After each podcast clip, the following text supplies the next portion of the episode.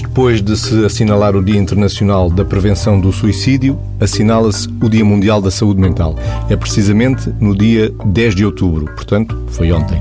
Esta semana tem sido dedicada à saúde mental com muitos encontros onde se foi discutindo esta problemática. Aqui, no duplo sentido, com habitualmente o Vítor Cotovio, trouxemos, convidamos Pedro Varandas. É médico psiquiatra e atual vice-presidente da Sociedade Portuguesa de Psiquiatria e Saúde Mental é diretor clínico da Casa de Saúde da Idenha e da Clínica Psiquiátrica de São José das Irmãs Hospitaleiras. Muito obrigado por ter aceitado obrigado. o nosso convite para estar aqui hoje e refletirmos o atual estado de saúde mental, ou falta dela, dos portugueses, começando a cruzar estes dois pontos, o suicídio e o sofrimento que leva muitas pessoas ao suicídio, já vai tendo peso na nossa classe médica e na sociedade em geral? Médica e não médica. Desde já o meu agradecimento por estar aqui convosco, é com muito gosto. Estou aqui na TSF, que é a minha rádio desde há 30 anos, creio eu. E portanto é com muito gosto que aqui estou, dizendo o seguinte: o suicídio provavelmente é um dos fenómenos mais misteriosos da condição de ser humano. Às vezes eh, sinto-me perplexo com a forma simplista como muitas vezes trata este fenómeno tão complexo e tão misterioso ainda para todos nós, desta condição de ser humano. Naturalmente que o suicídio está ligado ao sofrimento, ao sofrimento psicológico, uh, muitas vezes, provavelmente na maioria das vezes, a qualquer coisa que nós podemos chamar de doença psiquiátrica, mas nunca deixa de ser um comportamento, um ato, o terminar a vida, decidida pelo próprio, nunca deixa de ser um ato surpreendente, mesmo naquelas pessoas que nós, por vezes, antecipamos que isso possa acontecer. De facto, um, os números do suicídio a nível mundial são ainda grandes. Calcula-se que faleçam por suicídio anualmente entre 800 mil e 1 milhão de pessoas em todo o mundo. Estes números não estão a aumentar, estão a cair em geral.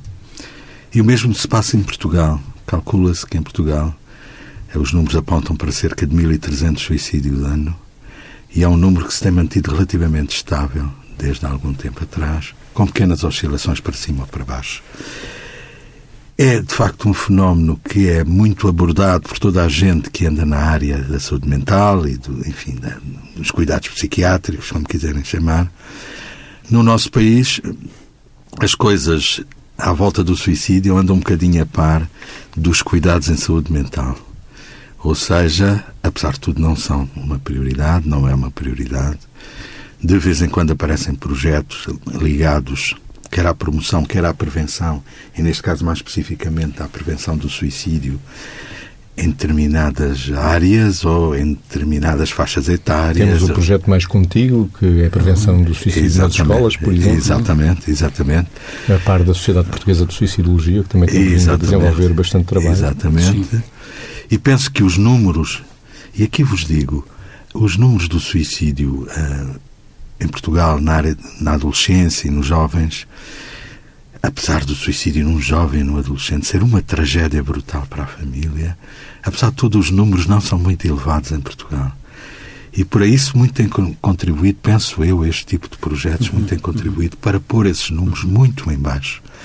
O suicídio em Portugal é relativamente elevado em determinadas áreas do país e em determinadas faixas etárias, nomeadamente em homens mais velhos do Alentejo. Se nós tivermos este perfil, podemos fazer o desenho, o desenho do, enfim, da pessoa que mais provavelmente poderá suicidar será alguém do Alentejo, do Conselho de Odmira, que é apontado até como um conselho uhum.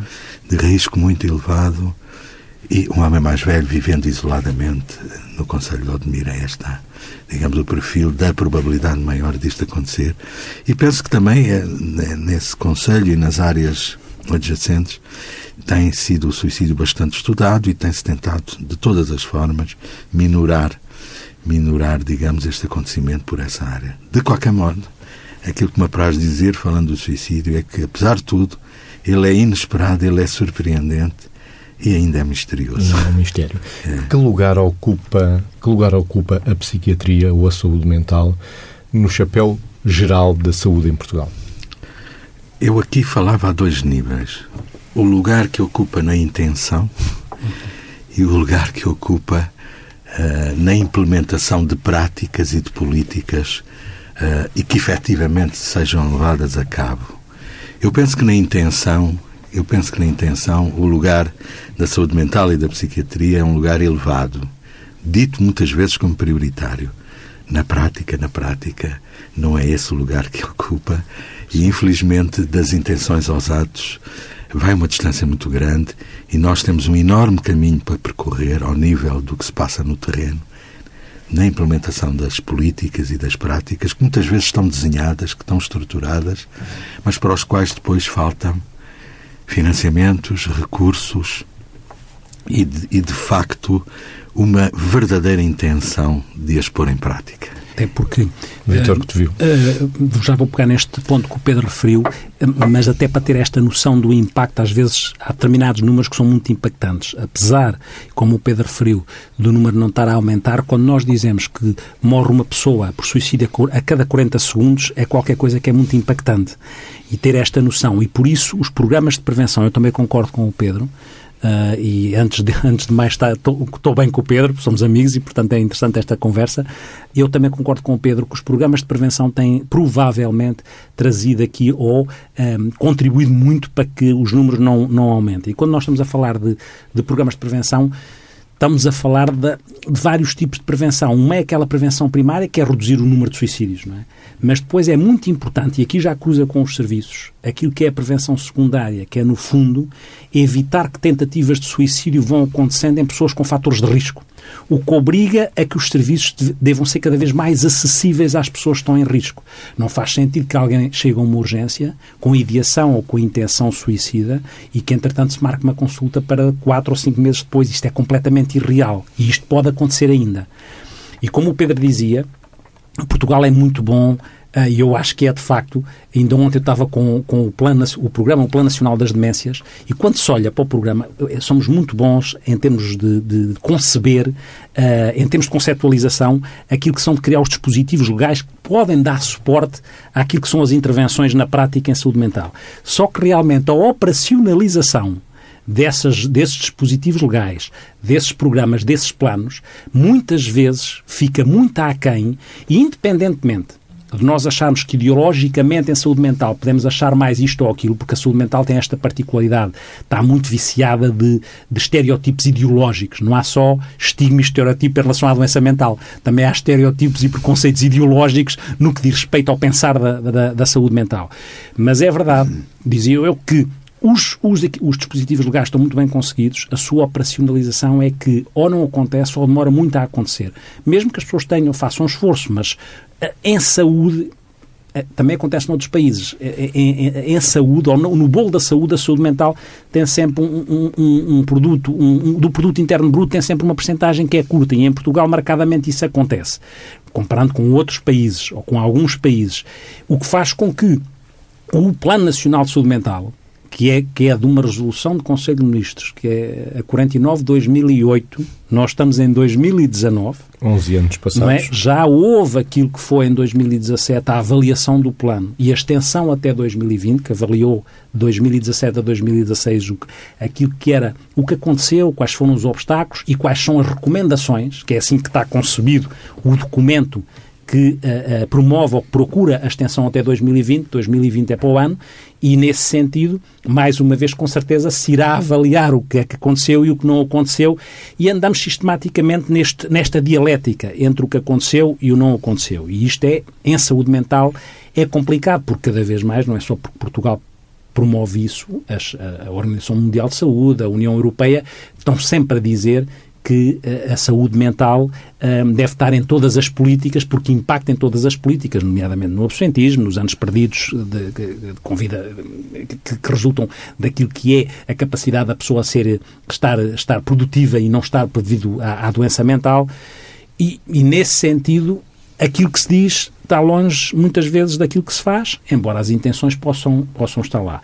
Uh, ainda voltando ao à questão do, do suicídio. Também, também se sabe que, e ter esta noção também, que os indicadores sociais de, de, saúde ou ligados à saúde muitas vezes também têm tradução no maior risco, não é? ou nos fatores de risco, porque as questões sociais uh, também podem uh, ter consequências naquilo que é a vulnerabilidade das pessoas. Há Daí trabalhar-se muito na prevenção. Sim, claro, muito, é claro que nós sabemos que uh, estatisticamente matam-se mais as pessoas que têm doenças psiquiátricas, não é? E por isso é que, mais uma vez, se reforça que aquilo que é planificar os serviços e depois pô-los a trabalhar na prática é fundamental. O, o, o, Pedro dizia, começou por dizer que era um problema filosófico. É curioso, o Albert Camus dizia que era o maior problema filosófico era esta decisão de se matar. E, e, e o, o Graham Greene dizia uma coisa que eu gosto muito, que é um, um, um, pedido de ajuda que não foi ouvido a tempo. Gosto muito desta expressão do Graham Greene, um pedido de ajuda que não foi ouvido a tempo. Mas também, nesta dinâmica que estamos aqui a, a, a ter, também perguntava ao Pedro, até no âmbito da, do cargo dele na, como vice-presidente da sociedade, que é uh, qual é uh, uh, o olhar que tu tens naquilo que, apesar de tudo, entre aquilo que pode ser feito e não é feito, e aquilo que a gente até sente que podia ser feito com maior agilidade e que não dependa tanto, há coisas que dependem de recursos financeiros e de recursos humanos que são menos imputados à saúde mental. E isso complica tudo. Mas, para além disto, o que é que tu achas que, apesar de tudo, na vossa perspectiva, tu e, na sociedade, podia também ser implementado e que não dependesse tanto destes constrangimentos a nível financeiro e de recursos humanos? Relativamente ao suicídio? Ou... Não, não, não. Agora, agora estou a sair do suicídio. Relativamente ah. às políticas de saúde mental e às suas práticas. É muito difícil pensar isso fora dos recursos. Sim. fora dos recursos, porque tudo o que se possa fazer em saúde mental depende muito de pessoas, uhum. das pessoas, de recursos humanos, verdadeiramente. Uhum. E os recursos humanos, ah, do ponto de vista da gestão, são sempre olhados como recursos caros. Em saúde é, é possível, por exemplo, pensar assim: eu vou investir um milhão de euros num aparelho. Uhum. E depois fazer uns cálculos e perceber qual é o retorno financeiro que esse aparelho vai dar ao fim de alguns anos. E, portanto, é mais fácil trabalhar em termos tecnológicos. E se nós repararmos em Portugal, temos uma, uma medicina clínica praticada a um alto nível, do ponto de vista tecnológico, quase, eu quase diria, pelo todo, todo o litoral português, há uma tecnologia avançada. Mas, mas tudo aquilo que são, digamos, a, a, a, medicina clínica, neste caso estamos a falar da psiquiatria, etc., que não dependa de tecnologia, não há esse investimento. Uhum. E, portanto, do ponto de vista das administrações hospitalares, do, do, do, do, terreno ao nível dos centros de saúde, etc., etc., o que se pensa é, eu para ter aqui um serviço que possa oferecer de psicologia, de intervenção na família, etc., etc., eu tenho que aumentar o meu volume em salários. Sim.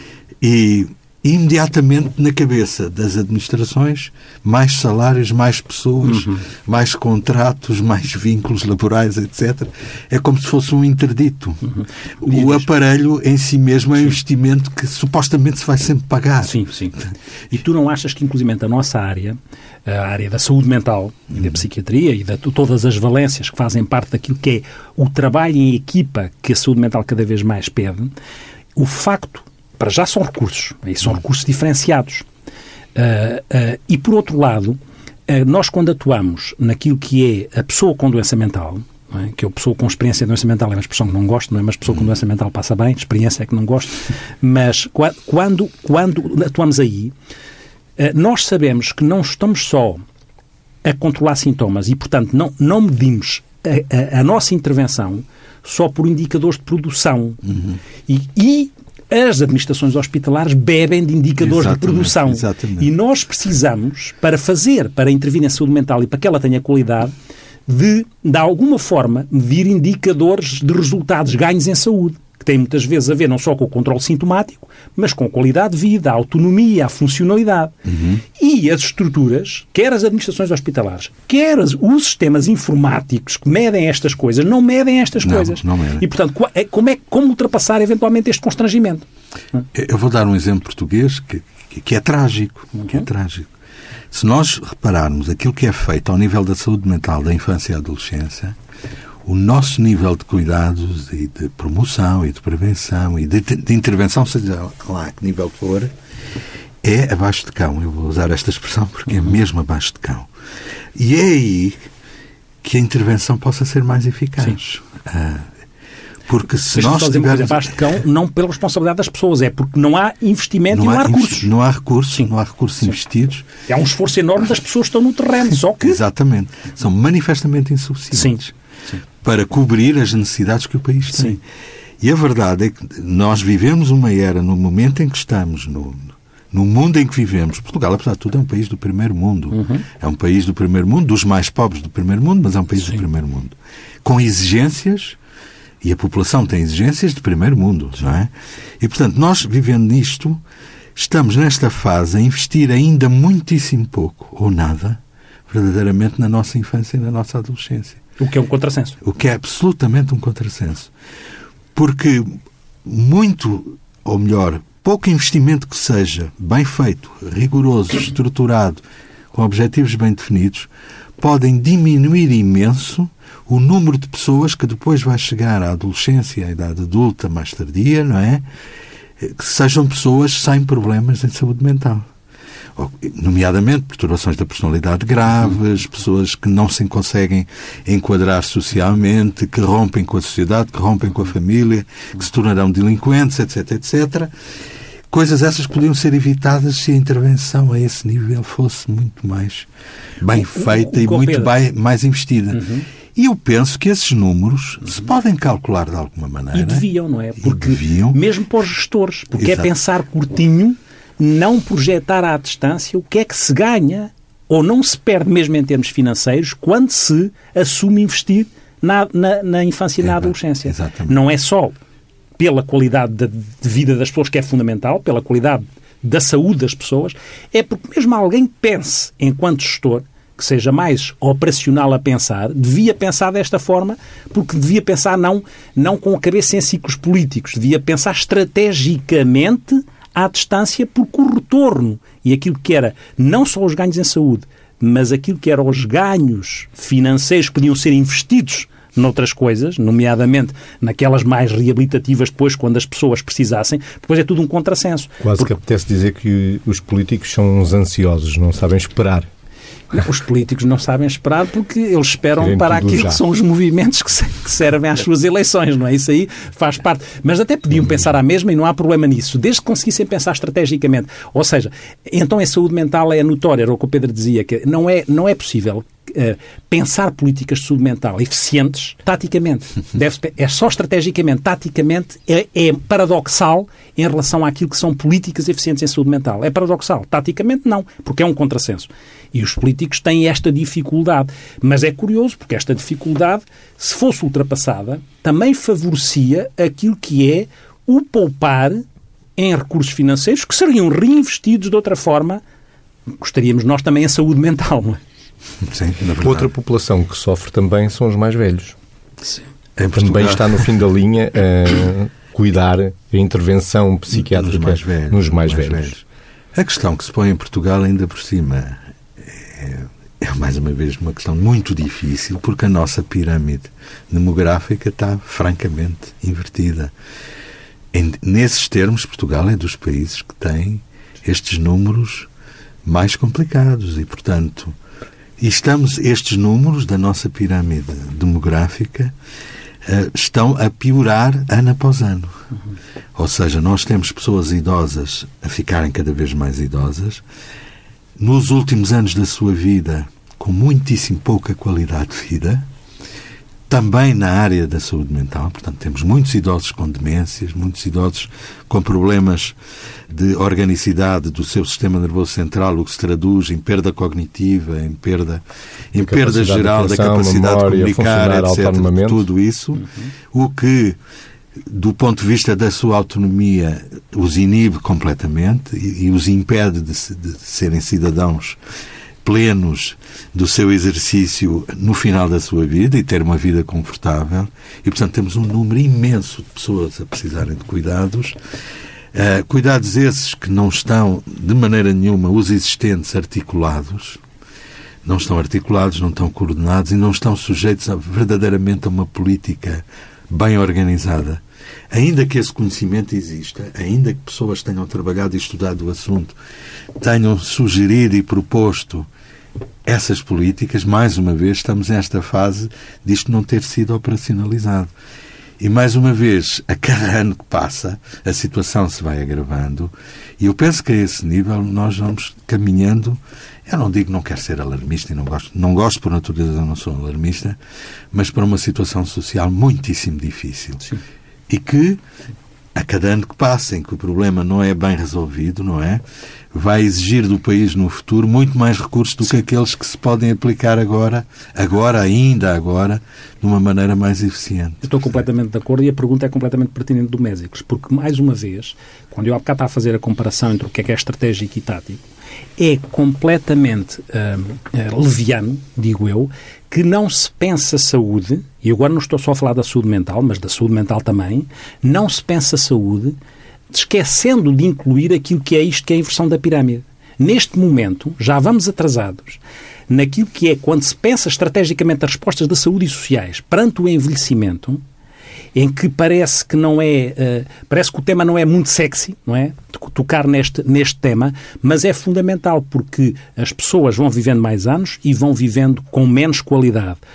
O que, o que em alguns países também de primeiro mundo, mas noutro, noutro nível, essa é uma preocupação, que é como é que se envelhece, mas com qualidade. Com qualidade, e é precisamente isso. Em 1970, a esperança média de vida estava nos 67 anos. Hoje, 2000, dados de 2017, está nos 80 anos. Uhum. Portanto, foi um, oh, oh, oh, uma subida aqui grande da experiência não, não, e repara, Ou seja, duramos mais e aí sim vai sim. ao encontro que, com que qualidade. E, e, e, e há aqui uma coisa interessante. Não é impossível pensar estas coisas quando e se aparecem ou podiam aparecer pessoas que verdadeiramente se preocupavam com o serviço público. O que é que eu quero dizer com isto? O serviço público no sentido lá de servir. Quando se pensou em Portugal naquilo que era a mortalidade infantil, existir um conjunto de pessoas a pensar bem este assunto e a estruturar e implementar bem este assunto e veja o impacto que tem na mudança da mortalidade infantil dos anos 70, em que Portugal fez uma diferença. E porquê é que fez diferença? Basicamente porque existiam pessoas a pensar bem, que estavam ao serviço de uma causa que não era só uma causa política, mas era uma causa de vida, e então pensaram estrategicamente. E pensando estrategicamente, puderam implementar taticamente. Não se pode é trocar. Não se pode trocar a estratégia pela, a estratégia pela tática. E aqui, o fazer em relação aos, às pessoas mais velhas uh, este tipo de pensamento e este tipo de operacionalização é fundamental, porque senão nós sabemos que vamos, vamos aos hospitais, quanto é que custa uma cama hospitalar? Custa muito dinheiro. Mas numa cama hospitalar ou em muitas camas hospitalares estão internadas pessoas com muita idade e que já em determinado momento não estão a precisar de resposta clínica, mas de resposta social. Também se celebrou recentemente o Dia do Idoso e foi muito fácil fazer reportagens na rádio uhum. com pessoas com mais de 100 anos. Sim.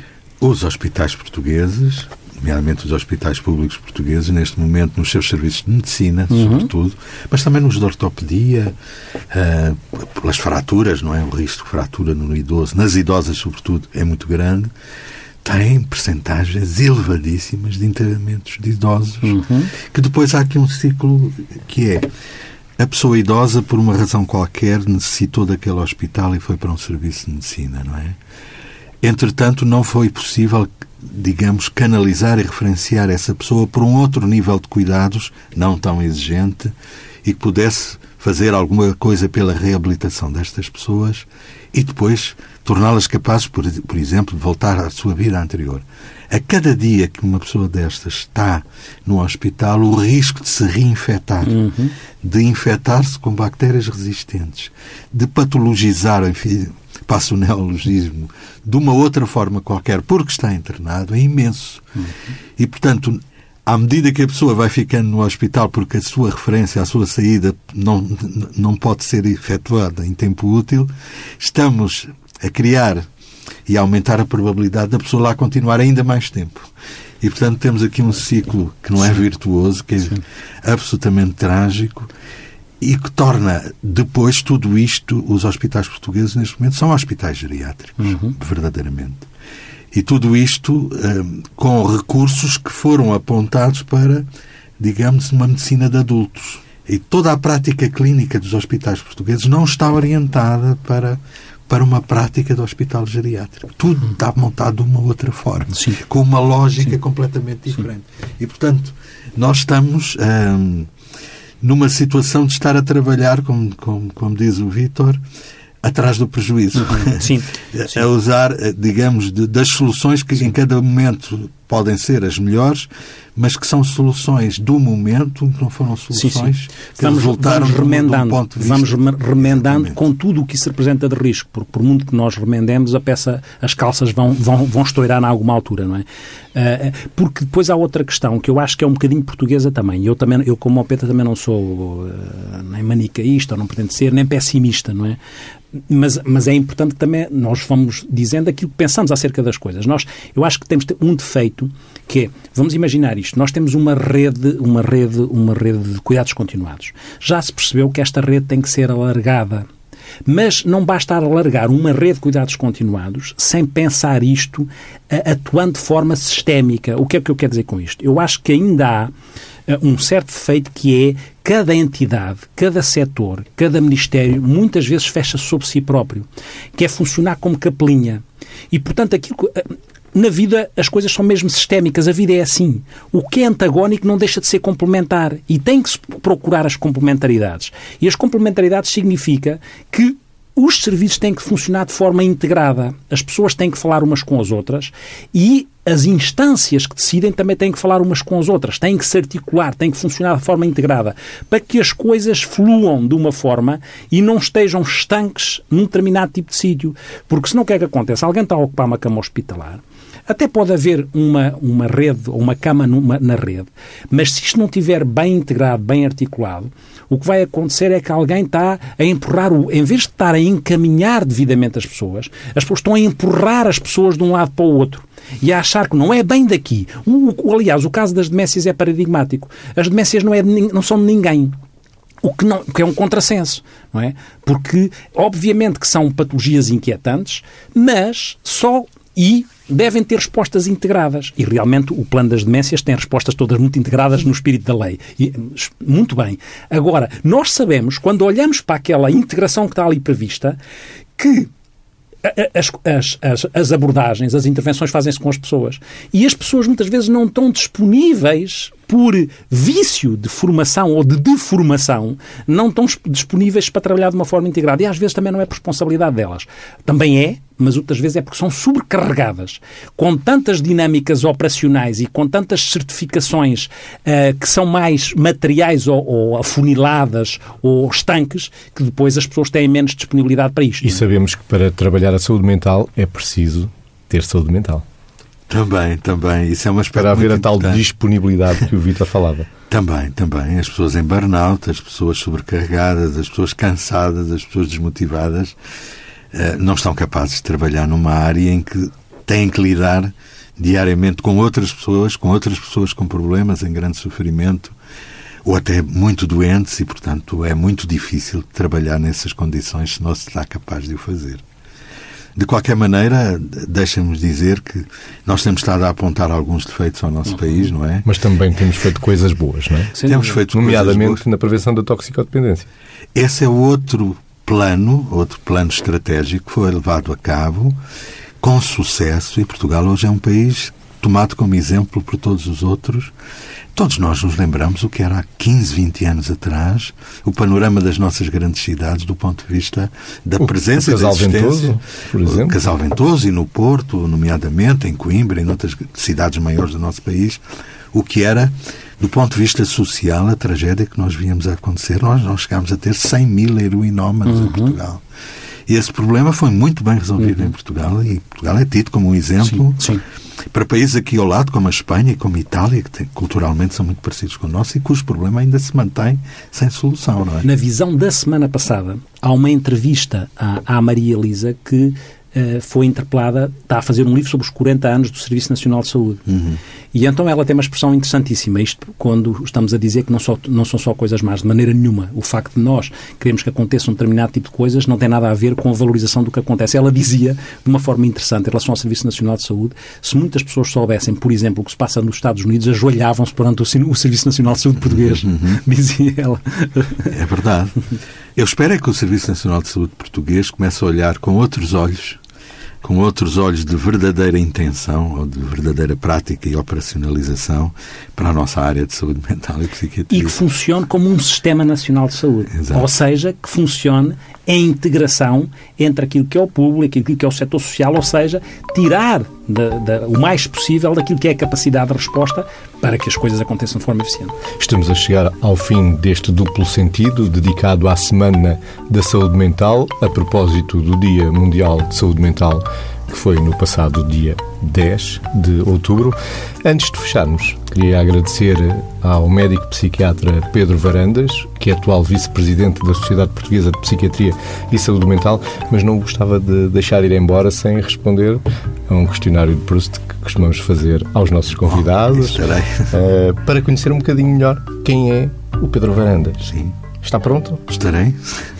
Qual é a sua maior qualidade? A bondade. E o maior defeito?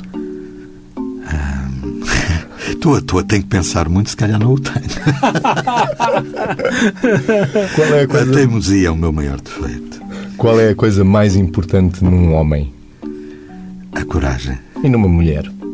Eu diria que era também a coragem. O que é que mais aprecia nos amigos?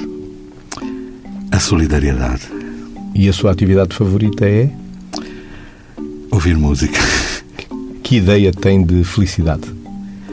Olhe, são aqueles momentos em que, de alguma maneira, o nosso corpo e o nosso espírito se sentem muito bem, normalmente quando estamos na companhia das, das pessoas que gostamos muito. E o que é que seria a maior das tragédias? Justamente aqueles momentos em que nós perdemos alguém que gostamos muito. Quem é que gostaria de ser se não fosse você mesmo? Olha, gostava de ser ponta de lança do Sporting e marcar 40 golos por época. e onde gostaria de viver? Eu gosto muito de viver em Lisboa, mas dou-lhe duas ou três alternativas.